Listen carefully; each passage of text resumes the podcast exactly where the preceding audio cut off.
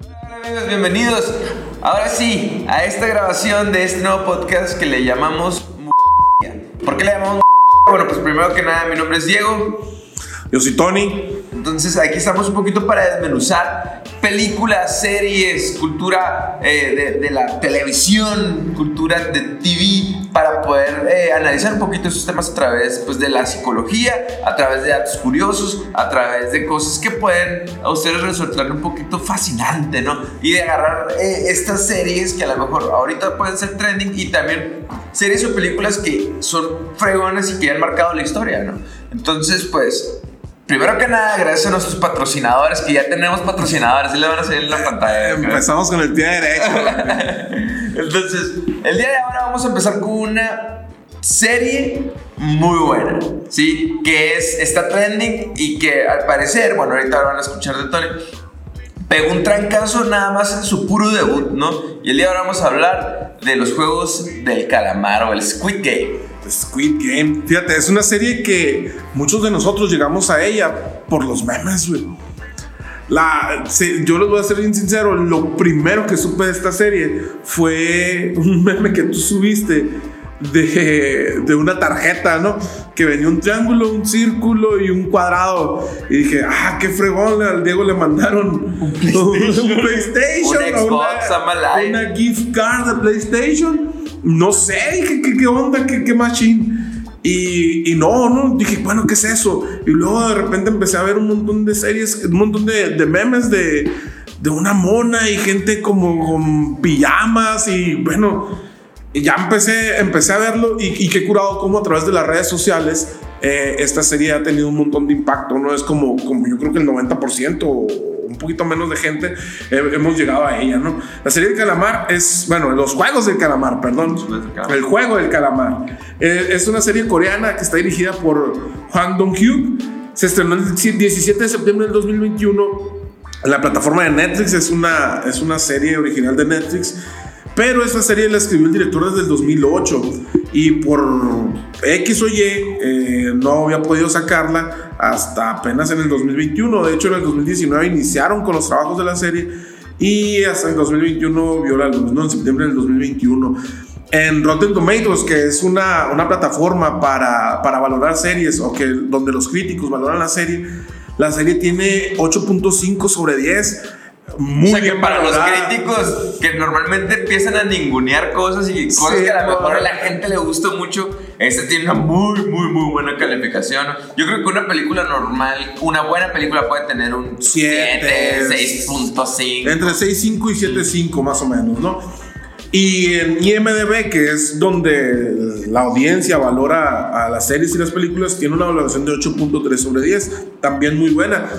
Y eso la colocó en su debut en el cuarto lugar del top mundial de series.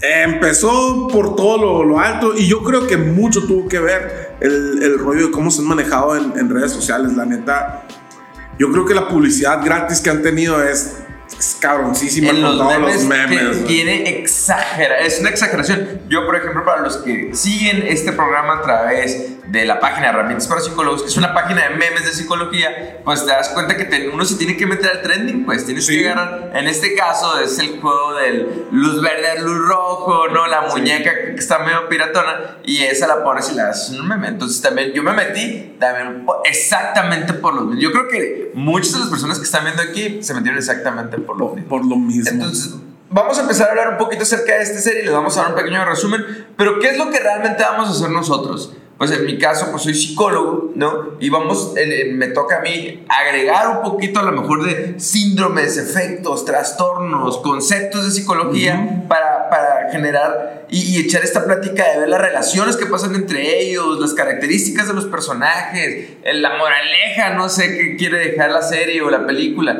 Entonces, básicamente eso es lo que vamos a hacer. Entonces, pues quédate aquí con nosotros, pues creo que aquí sí podemos decir spoiler alert, ¿no? O sea, que si no la has visto, pues ve y aviéntatela. Te vas a meter bien rápido si te clavas. Yo me lo aventé como en dos días acá. Yo en una mañana. Entonces, eh, ve y aviéntatela y luego te regresas. No son tantos capítulos, pero está muy bueno. Son nueve capítulos de alrededor de 50 minutos cada, cada uno, ¿no? ¿De qué se trata, Arton? Squid Game, el juego del calamar. ¿no? Bueno, mira, el juego del calamar es una serie que narra la historia de cinco personajes principales, ¿no?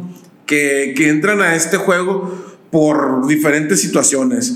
Ah, principalmente por problemas económicos. Tenemos a, a Seon, que es el personaje principal o el, o el, bueno de la serie, ¿no? Que es un hombre que, que tiene un montón de problemas, que vive con su mamá, tiene una hija, está divorciado y, y, tiene un montón de deudas. Otro de los principales personajes es Cho, que es, muchos lo conocemos como el universitario de los lentes, ¿no? Es una persona que estudió en la mejor universidad, pero de que, que, que tuvo unas malas decisiones, invirtió en unos lugares donde no debe invertir y ahorita le debe un montón de dinero al, al trabajo donde él estaba. ¿no? Al grado que hasta empeñó el, creo que el negocio, el negocio de su mamá. De su jefita, ¿no? Que vendía pescado y calamares y cosas así, ¿no? Tenemos al, al, viejito, al abuelo, ¿no? Que es, que es uno de los personajes principales. Ahorita vamos a ver rapidito qué, qué es lo que hace él. Tenemos también a, a, Kang o 67, que es la muchacha esa que está como alejada de todos, que es como rebelde. El primer contacto que tenemos con ella es que le roba a Seon unas apuestas que se gana. Este, ella no era modelo y ella, eh, no era modelo, no era actriz, era modelo y ahí anda, ahí anda actuando ahorita, no es su primer, su primera actuación.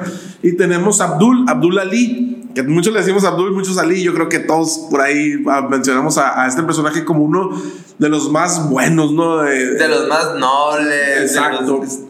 ¿Y, ¿Y qué pasa?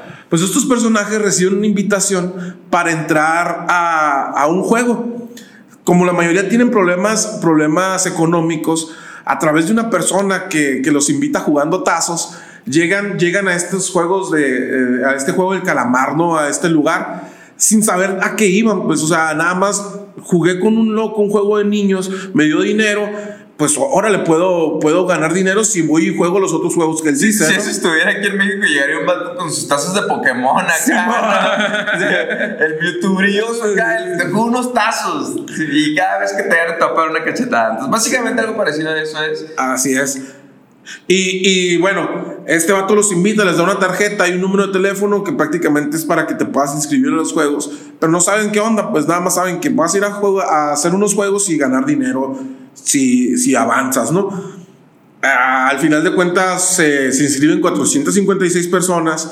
Eh, Seon, que es el personaje principal, es el último que, que, alcanza. Llegan por ellos en unos carros, los llevan a una isla pues privada o aislada, bueno, una isla aislada, valga la redundancia. Una isla aislada.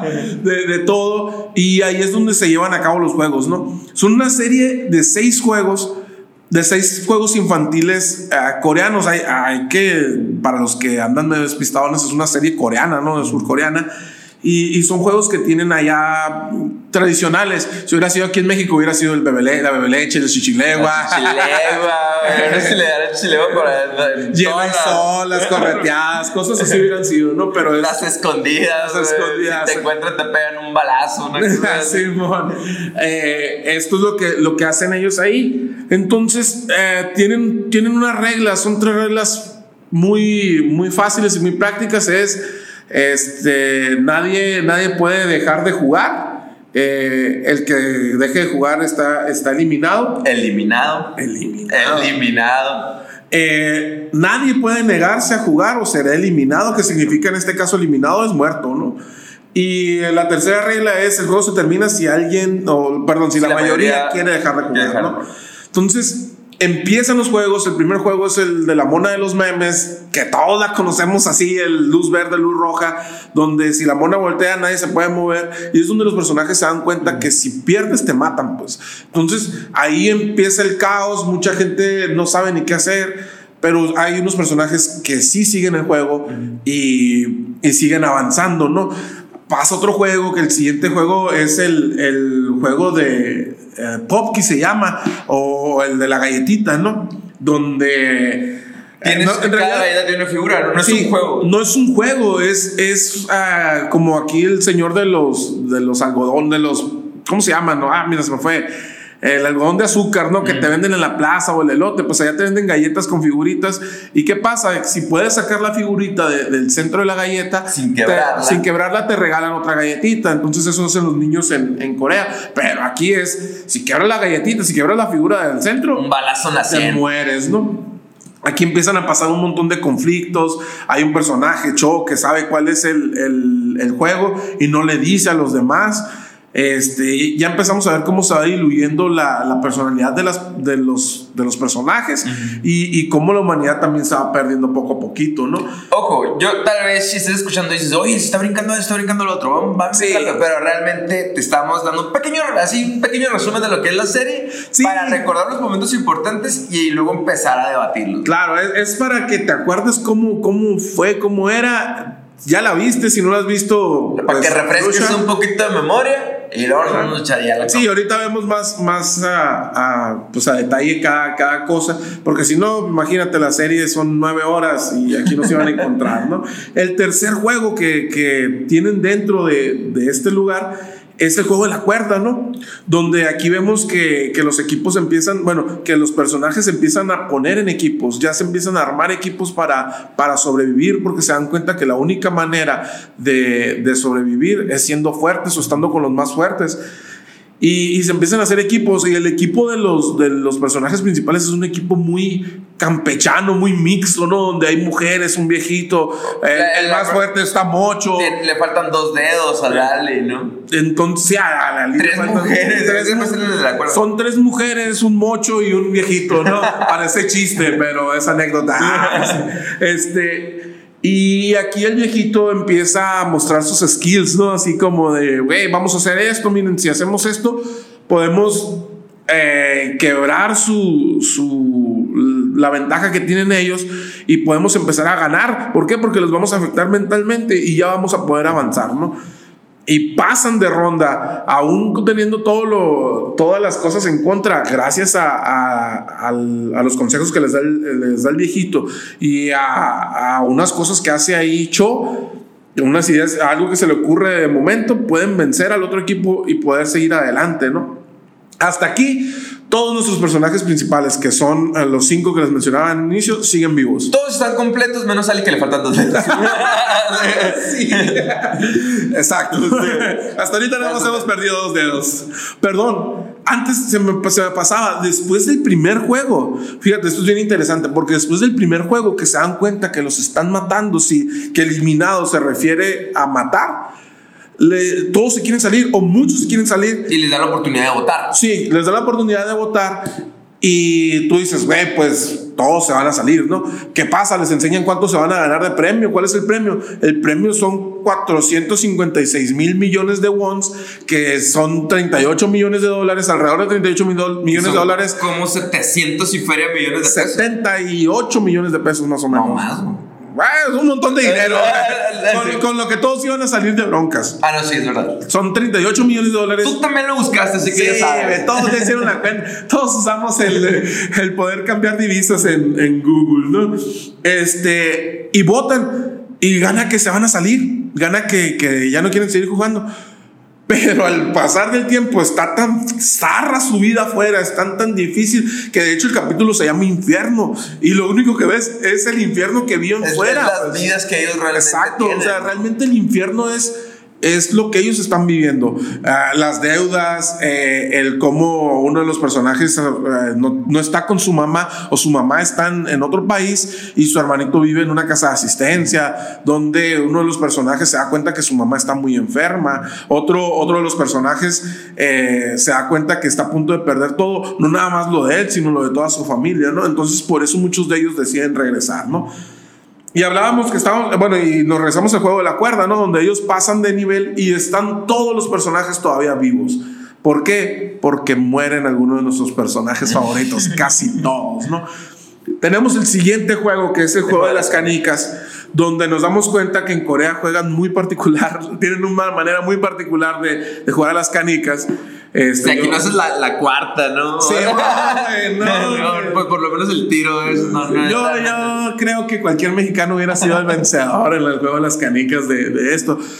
Eh, aquí pasa que a todos como venían de, de trabajar en equipo, los empiezan a, a juntar eh, otra vez y les dicen, ¿sabe qué? Ahora vamos a hacer un juego, pero en parejas. Y todos dicen, bueno, si el juego anterior era en equipo. Y a pues, juntarte con el más fuerte. Sí, exacto. Pues voy a tratar de juntarme con el más fuerte ahorita también, ¿no? Así es. Y todos buscan, menos Sean, juntarse con el más fuerte. Sean lo que hace es juntarse con el viejito. Que el viejito estaba ahí en una esquinita, arrumbado, sin llamar la atención, dando lástima. Y Sean dice, ¿sabes qué? Yo no puedo estar con nadie más sin, más que con él, porque yo no lo voy a dejar solo, ¿no? Lo hubiera dejado solo. Lo hubiera mejor. ¿Qué pasa? En el juego de las canicas, el que pierde se muere. Y, y aquí es donde realmente empezamos a ver ya cómo muchos de los personajes se empiezan a quebrar. Este, Y otros se empiezan a deshumanizar. ¿no? completamente, ¿no? Eh, aquí vemos como Cho ya lo perdimos, pues es, es capaz de, de, Pa- de Y, se mentirle. fue de 0 a 100, yo creo. O sea, de, fue de una parte de, ah, mira, pues lo de su mamá y la madre. Ah, ojalá ya se muera este vato. Sí, güey, es así como de pobrecito, a chinga tu madre. Perdón. Este, y ahí muere Ali porque Shaw lo engaña, le miente, le pone una trampa ahí. Este, muere un personaje que aparece por primera vez en el juego de la cuerda, que es una muchacha que, que está alejada, que se parece mucho a, a 67, ¿no? Y, y en tres escenas esa muchacha se ganó el corazón de todos, ¿no? Después así de yo les ayudo con la cuerda y sabes qué, yo me sacrifico por ti. ¿Por qué? Porque tú tienes a tu hermano y a tu mamá, tú tienes algo por lo que vivir. Yo tenía a mi mamá, pero mi papá la mató y como mi papá la mató, yo maté a mi papá y voy saliendo de la cárcel por eso. Entonces yo no tengo nada en la No calle, pues yo no tengo nada afuera. Mm, mejor muero yo, ¿no? Y vemos cómo, entre comillas, el viejito muere. ¿Por qué? Porque Sean ah, le gana de una manera medio turbia también, haciéndole un poquito de trampa. Y al final de cuentas, el viejito todavía tenía una oportunidad. Y él decide, ¿sabes qué? Te regalo mi canica, ahí nos vemos, ¿no? Eh, y es así como pasan, sobreviven Sean, sobrevive Cho y sobrevive 67, ¿no? La, prácticamente la mitad del equipo se nos, se nos fue, ¿no? De ahí, después del- del juego de las canicas, este, tenemos el juego de... de Del puente, en- ¿no? Del puente, que en, en coreano se llama Hingom Dari. Es más que un juego, es como los niños ah, utilizan piedras que están en los charcos o como la gente utiliza piedras para cruzar charcos, arroyos, pero aquí es un puente con vidrio templado y un vidrio resistente y es pasa, ¿no? O sea, Y- tú tienes, los dos vidrios se ven exactamente iguales. Tú tienes que, ale- 50-50 es un volado, tienes que escoger aleatoriamente cuál es el que es el templado para, para pues, no caerte. Si no, te vas a que, se va a quebrar y pues vas a caer en un precipicio. Sí, y entre, entre más seas de los primeros en pasar, pues tienes más posibilidades de morirse, ¿no? Eh, aquí solamente sobreviven tres de los personajes, que curiosamente son nuestros personajes principales, que son uh, Sean, Shaw y 67, ¿no? Este, perdón que diga 67, pero se- es que de verdad los nombres, los nombres coreanos están muy, muy difíciles. Creo que el de, el de 67 es Kang, ¿no? Sí, Kang. Este, Kang, eh, Sean y Cho son los que, los que sobreviven. Y, y van a la prueba final, ¿no? Les preparan una, una cena. Ah, Cuando termina la prueba del puente, eh, Kang termina muy herida y ya está muy débil. Entonces, ya para ella se va a ser muy difícil llegar a, la, a pasar la siguiente o terminar el, el siguiente juego. Y viene el último juego, que es el juego del calamar, ¿no? Que prácticamente es. Hay una figura donde, bueno, para antes del juego de calamar, ya ahora sí, perdidísimo Cho decide matar a, a Kang. Y dice, Les, les dan una cena y les entregan un cuchillo. Básicamente se dan. les dan a la deja, mano. güey, así como Toma este cuchillo. limpian la mesita, se llevan todo, menos Menos los tres cuchillos. Se queda un cuchillo para cada quien y cada quien toma el cuchillo para defenderse o para atacar, ¿no?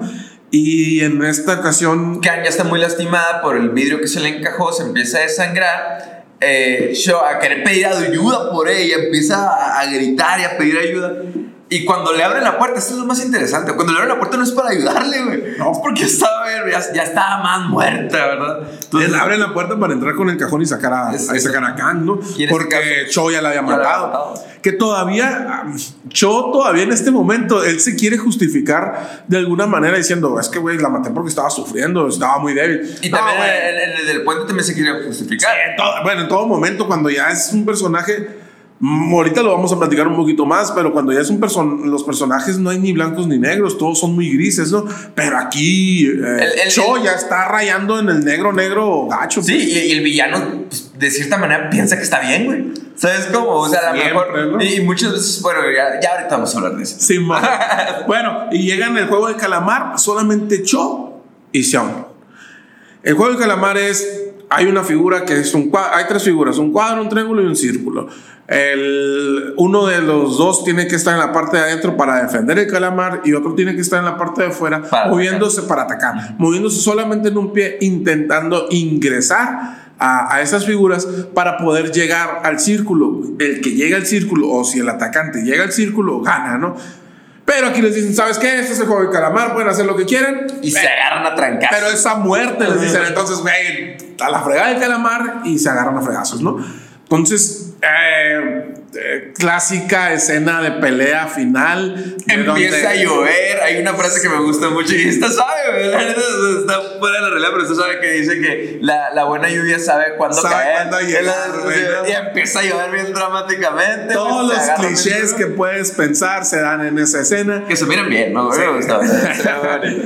miran en esa escena y eh, es una pelea entre Cho y Sean, donde a veces gana Cho, a veces va ganando Sean.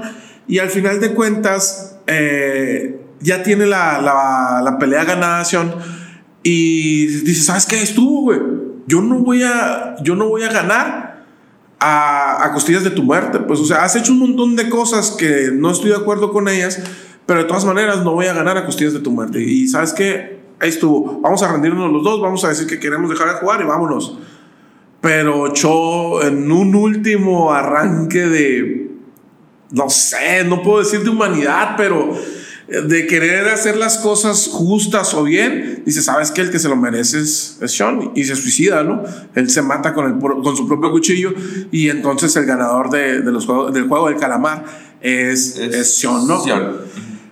Se acaba el juego, se lo llevan, le entregan, le entregan la tarjeta donde está el premio, lo dejan tirado en una calle y Sean se pasa toda una vida, bueno, no toda una vida, se pasa todo un año sin tocar ese dinero, viviendo como vagabundo, viviendo peor que como estaba antes de entrar a los juegos. Ahora con más problemas de alcohol, también Con su mamá muerta, con su hija lejos. en cuanto sale, realmente la una de las motivaciones de, volver era porque su mamá estaba en el hospital, tenía diabetes, ocupó una cirugía y su hija estaban a punto de llevarse a Estados Unidos. Exacto. Cuando sale se da cuenta que las dos cosas pasaron. pasaron. O sea, falleció su mamá y en este caso pues a su hija se la llevaron. Sí, y ahora aparte de, de eso perdió personas a las que él les había tomado cariño, como Ali, eh, Kang, el viejito. Incluso a Shaw lo quería salvar. Sí, no, es que Shaw era su amigo de la infancia, pues entonces él quería, él quería que todo estuviera bien, pues, o sea, ¿sabes qué? A la fregada con esto, y estuvo, vamos, vamos a,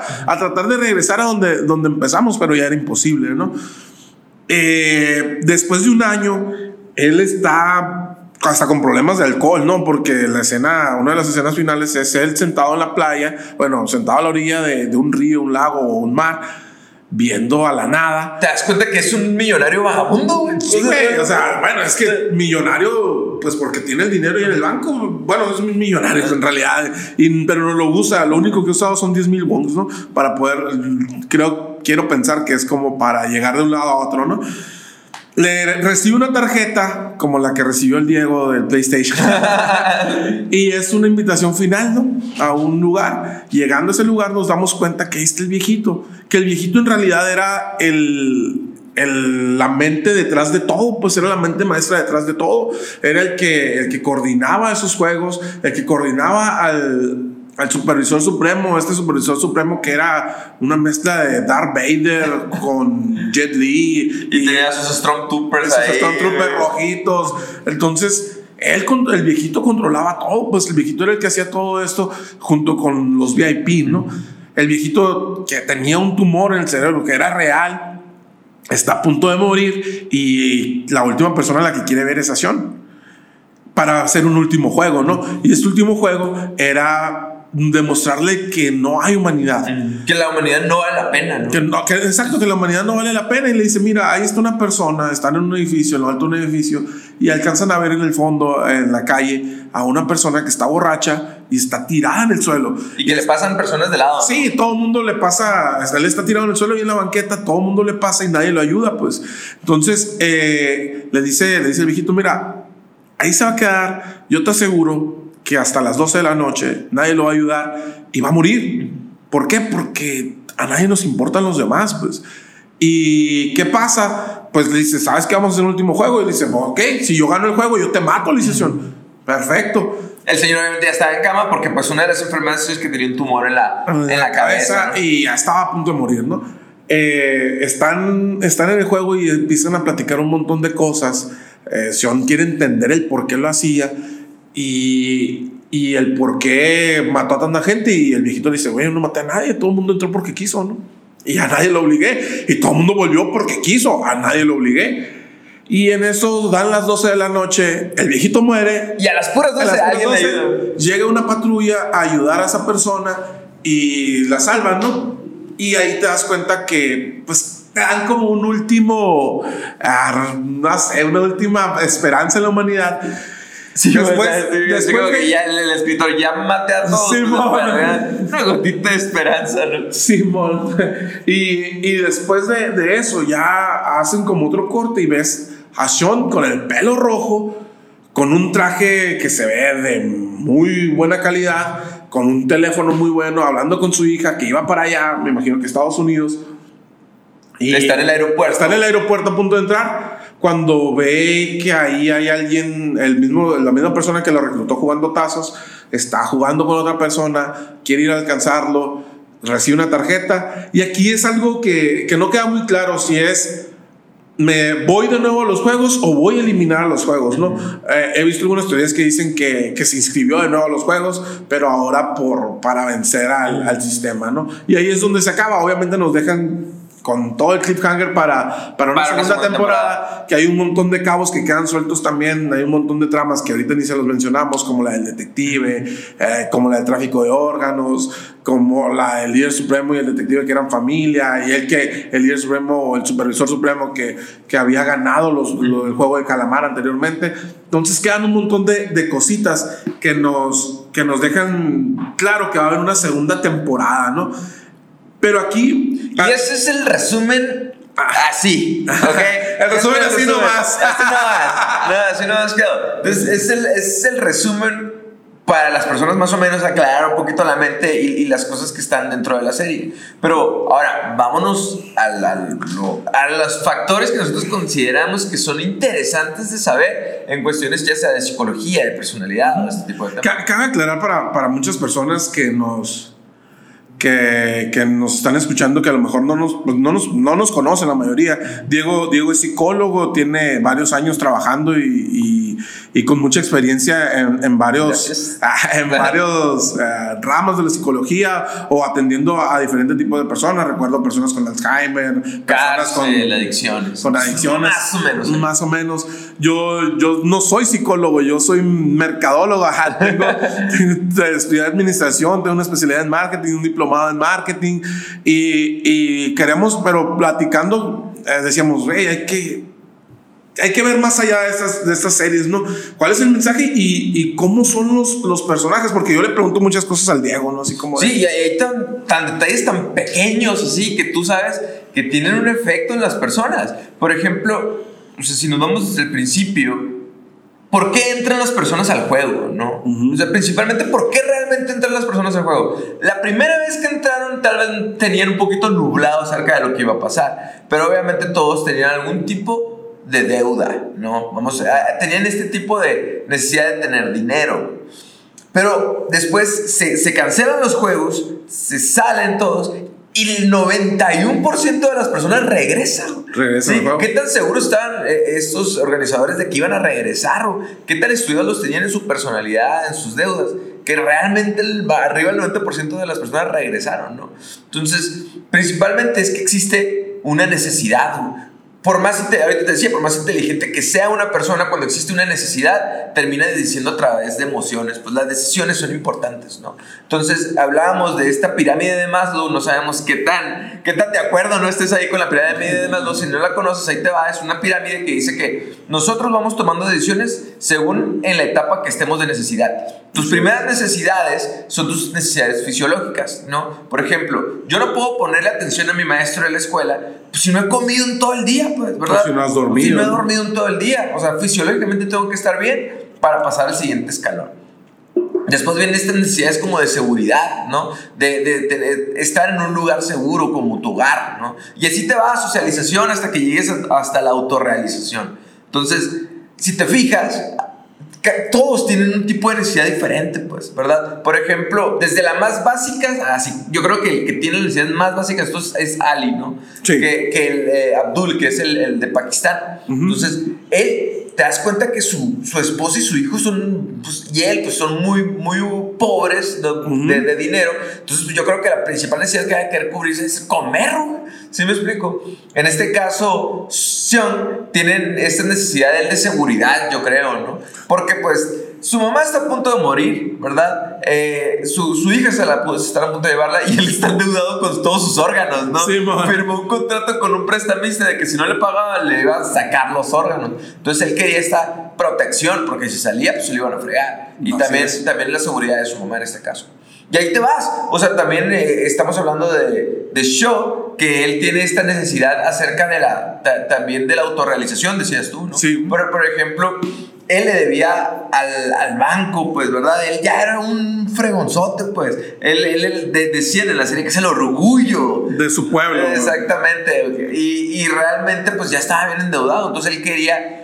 Como que esta parte de las apariencias y de las imágenes a él le interesaba mucho. Sí, no, y aparte, ah, en el caso de Cho era no puedo ser, o sea, si ya era el orgullo de mi pueblo, no puedo ser menos, güey, o sea, no puedo regresar como un perdedor, que, que, a muchos, por ejemplo, que tenemos negocios, nos a veces estiramos tanto el chicle porque no queremos que la gente diga, güey, no la hizo, le tronó el negocio, y cuando debiste haber a lo mejor cerrado tres meses antes para no endeudarte, para no quedar mal con tus proveedores o con tus clientes, y dicen, no, es que o sea, la gente va a pensar que soy un fracasado si cierro mi negocio, ¿no?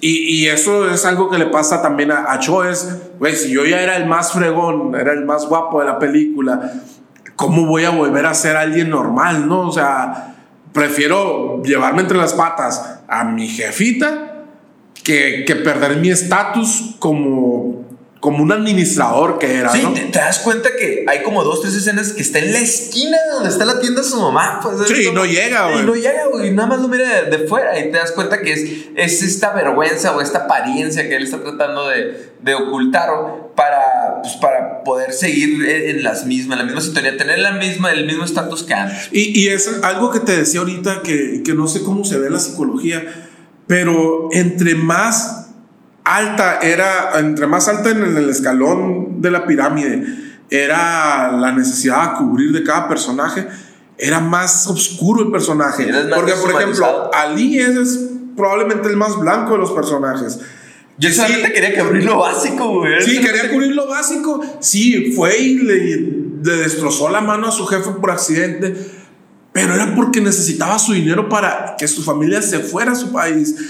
Y, y, era una necesidad ultra básica la que él quería cubrir, que era comer y estar en su casa, ¿no? O sea, y, y vemos que es un personaje muy blanco, pero en cambio el personaje más oscuro que tenemos en, en, de los participantes, que es Cho, nada quiere cubrir una necesidad de, de seguridad propia, de estatus social, entonces podemos, podemos ver que, que va muy de la mano, pues en el caso del viejito, aunque era aunque era uno de los organizadores, también estaba cubriendo una necesidad. Él quería divertirse nada más. Quería divertirse, porque para él, él quería tener la, a, la experiencia de vivir los juegos, porque él lo mismo lo dice, no es lo mismo verlos que vivirlos y estaba súper emocionado jugando. Sí, si te ves en algunos juegos sale con una sonrisa que hasta que desde un principio tú dices, esto está raro, güey. Sí, ¿Por qué lo está disfrutando no, tanto? ¿no?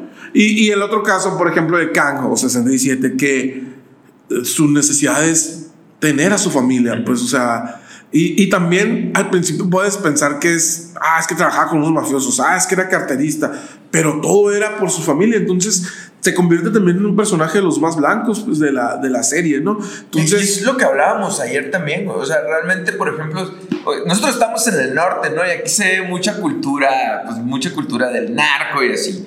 Eh, me imagino que a donde vayas algún tipo de, a lo mejor crimen organizado o ese tipo de cosas. Entonces, si, si ves a veces, si, si, escarbas a dos, tres personas, a lo mejor no a todos, pero a lo mejor hay algunas personas que están tratando de cubrir una necesidad, pues. O sea, que no, no está, es lo que hablábamos, ¿no? No está tan alejado de estos juegos del calamar con lo que es la realidad, con lo que es la cultura. Y, y aunque sean, por ejemplo, en Corea del Sur, eh, si tú le pones no le pongas nombres, nada más ponle el que le debe un prestamista. El que le debe un mafioso. A, un mafioso. A el, el, que, le no tiene nada que perder. Y el, que le debe al banco, güey, puede ser cualquiera de tus vecinos, puede ser tú, Entonces, ah, lo hace, por eso yo creo que también tiene tanto. Sí, y yo creo que estás constantemente preguntándote, ¿qué haría yo? Te mete mucho en ese dilema, ¿no? En ese dilema pues, de que, ¿yo qué haría? O sea, y ahorita vamos a ver ciertas situaciones acerca de qué harías. ¿Qué es lo que, de hecho, es lo que te quería preguntar, ¿no? O sea, eh, todos pensamos que si hubiéramos estado ahí, probablemente tú no hubieras matado a alguien, tú no, pero el cómo, cómo se va perdiendo la humanidad de cada persona, el, el o el hecho de, de ser un ser social que adapta a las demás personas y, que es un ser que tiene valores, es una persona que tiene principios o, es, un, es, una persona moralmente responsable o con un estatus moral alto. Porque de hecho en la misma serie hay una persona que es muy cristiana, ¿no? Que es muy religioso. Y al pero al mismo tiempo es uno de los, justifica sus actitudes con el cristianismo, ¿no? Sí, o sea, y, y eso, pues, o sea, ¿y cómo puedes ¿Dónde, ¿Dónde, entra el límite del moralismo? ¿Dónde desaparece la moralidad? ¿O dónde desaparecen tus valores? Y empieza la supervivencia, ¿no? Sí, en, psicología hay algo, porque sí es cierto, hay una parte donde pues, nosotros que somos eh, valores y moral, y es una parte muy importante de nosotros, pero del otro lado está esta parte donde somos animalitos de la naturaleza, pues somos instinto, o sea, tienes esas necesidades básicas, pues. Por ejemplo, eh, en el hay algo que se llama el super yo y el ello, ¿no? Entonces, el super yo es este que te dice, hey, haz las cosas bien, ¿no? Estas son las reglas, el super yo. Y el ello es el del que te dice, hey, hay que comer, hay que ir al baño, hay que tener relaciones sexuales, o sea, el impulso, pues, ¿no? El ser impulsivo. Si te das cuenta, una de las personas que tienen el, el, ello más elevado, más fuerte, es este, el, señor de la, de la, víbora, ¿no? El mafioso. Simón, este morro, entonces te das cuenta pues que él se friega, los, él, él, golpea, él es agresivo, él se come por, nada más por comida, eh, se mete en la fila, es, es el, el, único que ha tenido relaciones sexuales en toda la serie, o sea, puro impulso es este morro, ¿no? Y, y ahí del otro lado, el super yo, pues también hay, hay, estas personas que por sus principios, en este caso Sion, por ejemplo, no deja abajo al, al viejito o, o se tiende a sacrificar un poquito más por lo demás, pues por la moral, ¿no? Y a veces esta ambivalencia, entonces yo creo que los dos entran en juego, sin embargo hay un común denominador que es, este, es esta situación anormal de presión tan fuerte, pues. Y ahorita te decía una frase que me gusta mucho, dice que ante una situación anormal, una conducta anormal es una conducta normal. ¿Sí me explico? O sea, es normal que en esa situación te comportes de esa manera, pues. Sí, claro. Entonces, yo creo que están esas tres cosas en juego, pues. La situación tan anormal que te obliga a ti a comportarte de una manera y por otro lado tus valores, tus principios, pero también tu instinto. Tu instinto de supervivencia es muy fuerte, pues. Sí, es que, por ejemplo, yo creo que eh, la, principal razón de un humano o, la principal motor de una persona casi siempre es el instinto de supervivencia, ¿no? Ah, por ejemplo, yo en este momento recuerdo mucho el, aquel accidente que hubo en los Andes, ¿no? De donde las personas empezaron a comer a otras personas para poder sobrevivir. sobrevivir. Es, una situación, sí, claro, sobrevivieron por, por muchos factores, pero sobre todo por eso, ¿no?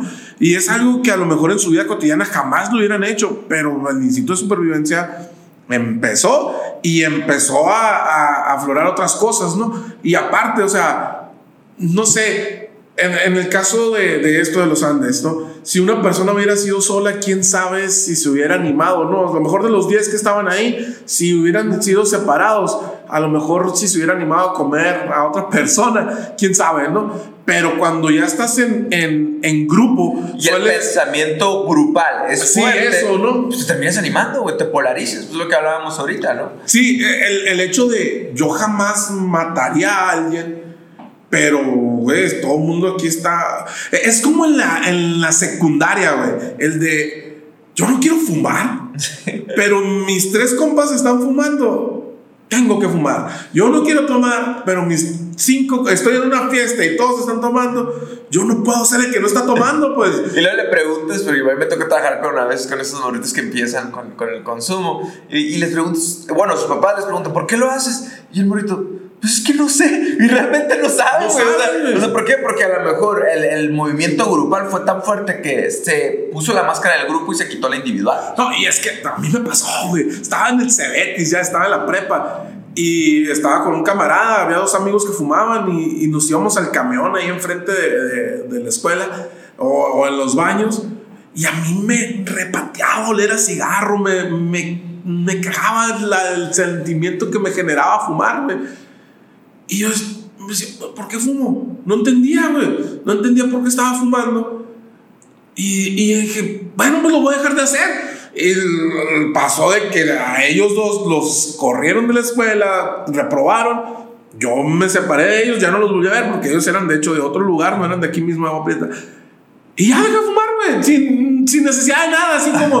Pero ¿qué estaba haciendo? Es que eran dos amigos con los que me la llevaba y, y tenía que hacer. Y hacía, no tenía que hacerlo, lo hacía por, por eso. Y aquí a los personajes les pasa mucho también. El, el hecho de. Todos están golpeando, vamos a golpear. El de tenemos que matar para sobrevivir matamos. Sí, eh, y, es lo que es, siempre ha sido como que el dilema de la psicología, ¿no? ¿Qué es lo que moldea tu conducta? ¿Cómo puedes describir la conducta? Y pues obviamente el contexto es una de las principales cosas que te dicen para moldear tu, tu conducta, donde está también la genética, donde está el, el, aprendizaje con el ambiente, pero el contexto es importantísimo, pues. Entonces, por eso nos guiamos. Y, y, de cierta manera, y aquí entra esta parte de la serie, ¿cómo refuerzan este, este poder grupal ellos? Poniéndoles uniformes.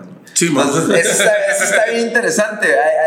les platicaba que está este experimento que se llama el experimento de Stanford, ¿no? También le hicieron incluso una, una película en Netflix, la pueden ver y este es un experimento real donde un, psicólogo, a un montón de morritos de la Universidad de Stanford, los agarra en el verano y en, la universidad crea una pequeña cárcel, ¿sí? Entonces lo único que hace, es dividirlos aleatoriamente a la mitad, les pone un uniforme de reo y a la otra mitad un uniforme de guardia. ¿Qué tanto pegó? O sea, se le salió el control este experimento que los que les puso este uniforme de reo, pues se hicieron más sumisos, güey, ante los guardias, ¿no? O sea, aguantaron fracasos, aguantaron insultos, güey, castigos, porque los, los ponían a castigarlos y todo.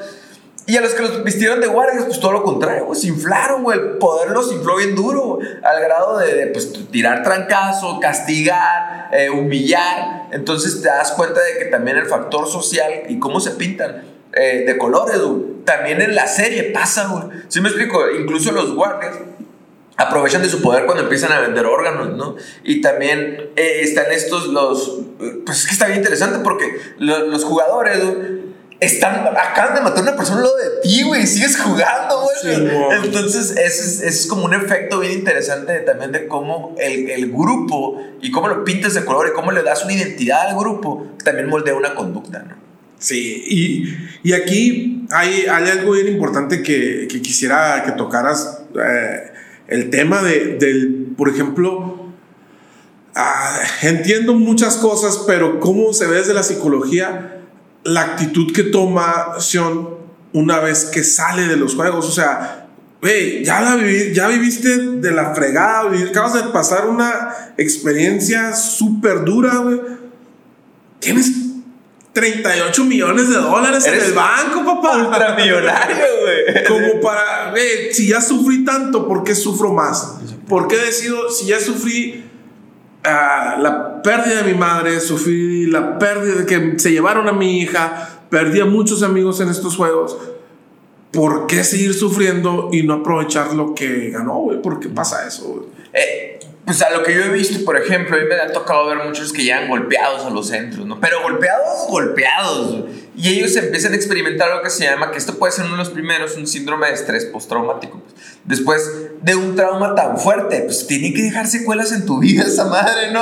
Obviamente, güey. Entonces pueden tener ciertos flashbacks, pueden tener, o que son recuerdos o espasmos donde recuerdan ellos momentos y sentir el miedo, esta aversión al tema del dinero, porque también el dinero es un símbolo bien es el más fuerte, ¿no? O sea, imagínate, estos morros iban a dormir estas noches con un coche de este vuelo, sí, con una transparente donde hay 30 millones de, de pesos, dólares o lo que sea. Entonces, no sé qué tanta aversión o asociación ha de haber generado el dinero con la muerte o con la violencia, pues también te das cuenta. No, y aparte de que cada muerte valía una cantidad, ¿no? O sea, cada won que sacaba. Era una persona muerta. Una persona muerta, Entonces también te das cuenta de que este, este personaje, güey, eh, se, se, tira al, al alcohol, ¿sí me explico? Porque muchas personas ah, lo hacen de esa manera. O sea, uno piensa que a veces las drogas o el consumo de sustancias pueden ser cuestiones sociales de que, ah, sí, bien suave consumir y tomar. Pero eso puede ser al principio, pero muchas personas lo hacen para liberar cuestiones emocionales.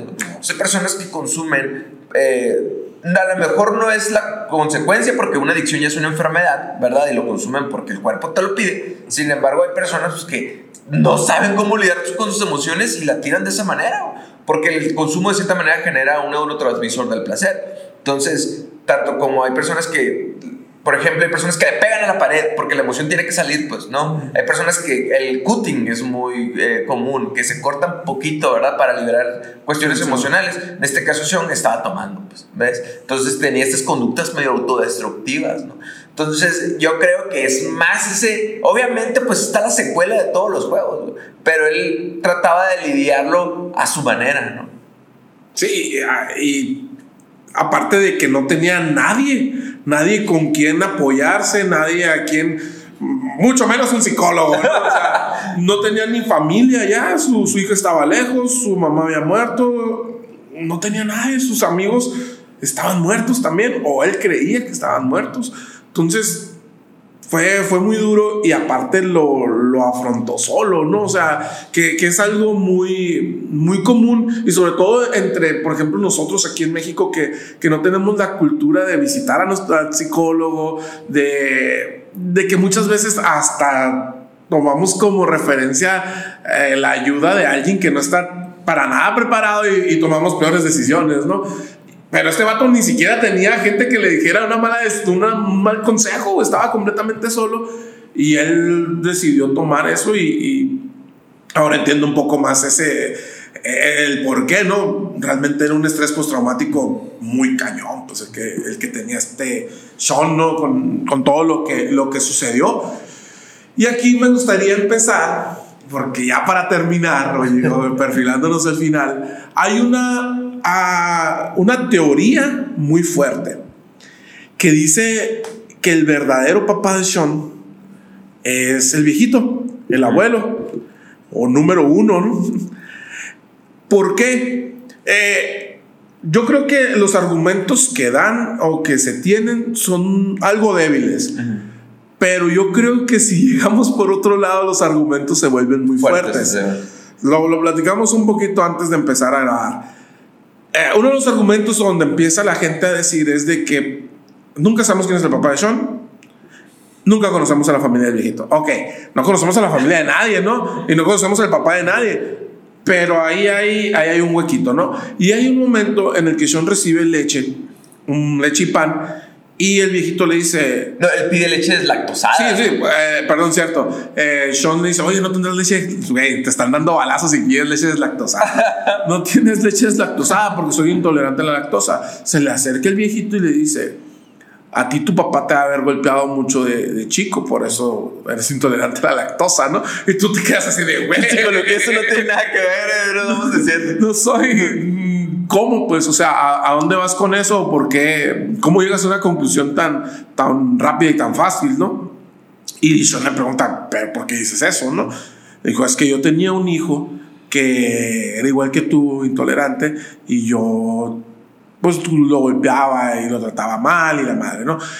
Antes también de eso, Sean le pregunta que si por qué está ahí y no está viviendo a gusto con, con su familia, donde la esposa de su hijo le sirviera comida caliente y el viejito le pregunta a tu papá, tu esposa le está sirviendo comida caliente. No, ¿verdad? Entonces estoy en la misma situación en la que, en la que está tu papá, pues, o sea, hay, hay un montón de, de detallitos que, que van soltando en la serie, pero para mí el más fuerte de los detallitos, independientemente de, del cariño que se llegaron a tomar durante los hechos que pasaron en esa isla, es por qué el viejito eh, a la última persona que quiere ver antes de morir es a Sean.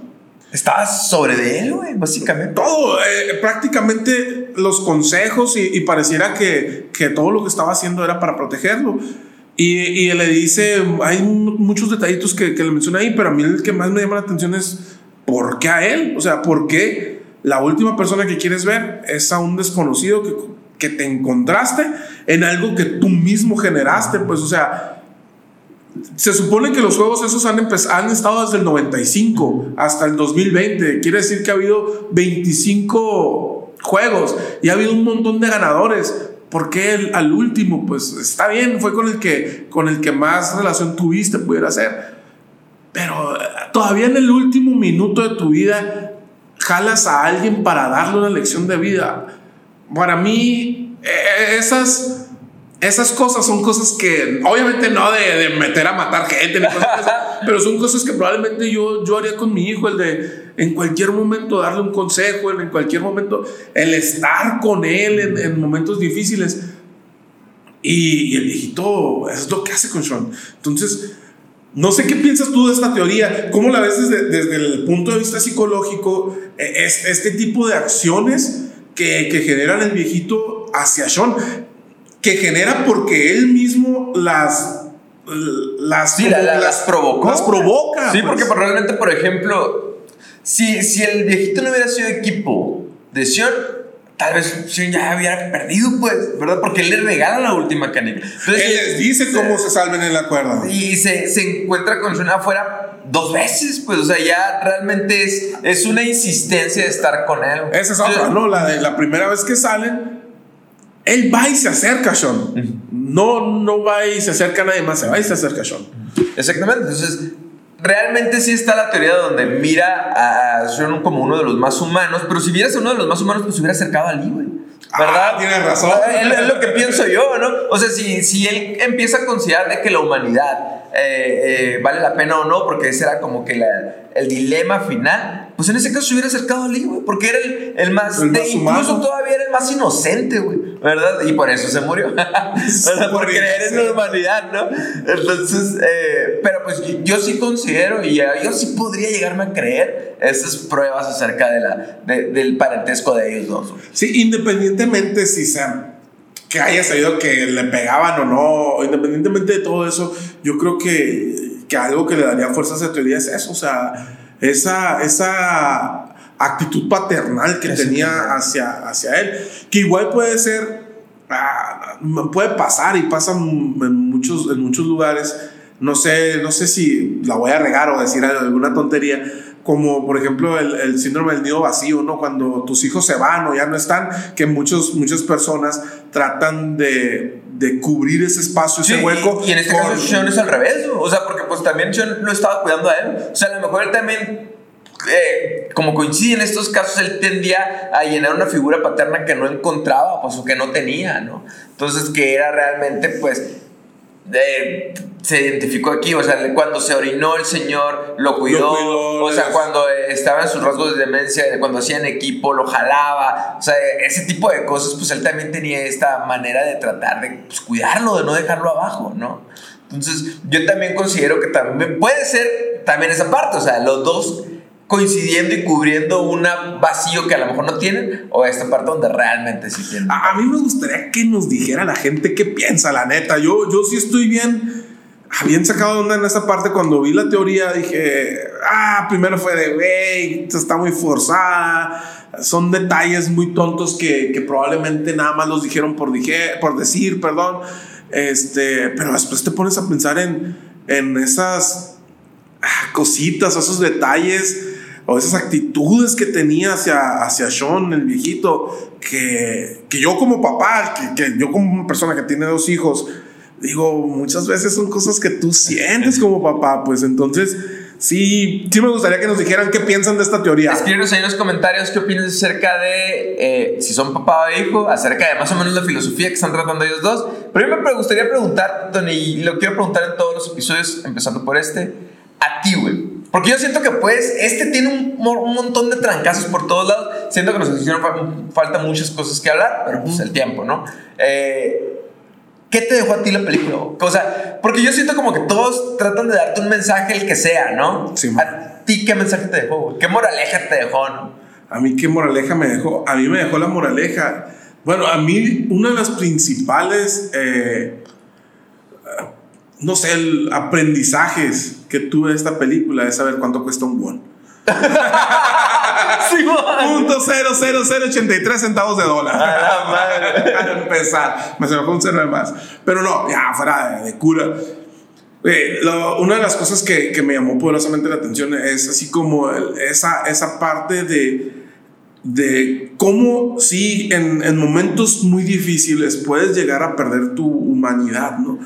Pero cómo a pesar, por ejemplo, en el caso de Sean, a pesar de, de, todo lo que pudo pasar o todo lo que pasó, él seguía buscando defender a las personas más débiles, pues el de cuidar a las personas más débiles. Y ojo, hay muchas personas que te pueden decir, güey, pero eso te puede llevar al fracaso, eso sí, pero no sé, a mí me educaron de una manera en la que, sabes, o sea, tenías que estar junto a los tuyos, el, el defender a los tuyos. Eh, y, y Son te da como una esperanza, pues hay, hay, varios que te dan una esperanza dentro de esa serie. Como Ali también te da una esperanza de, de no importa si se está acabando el mundo, siempre va a haber gente buena, güey.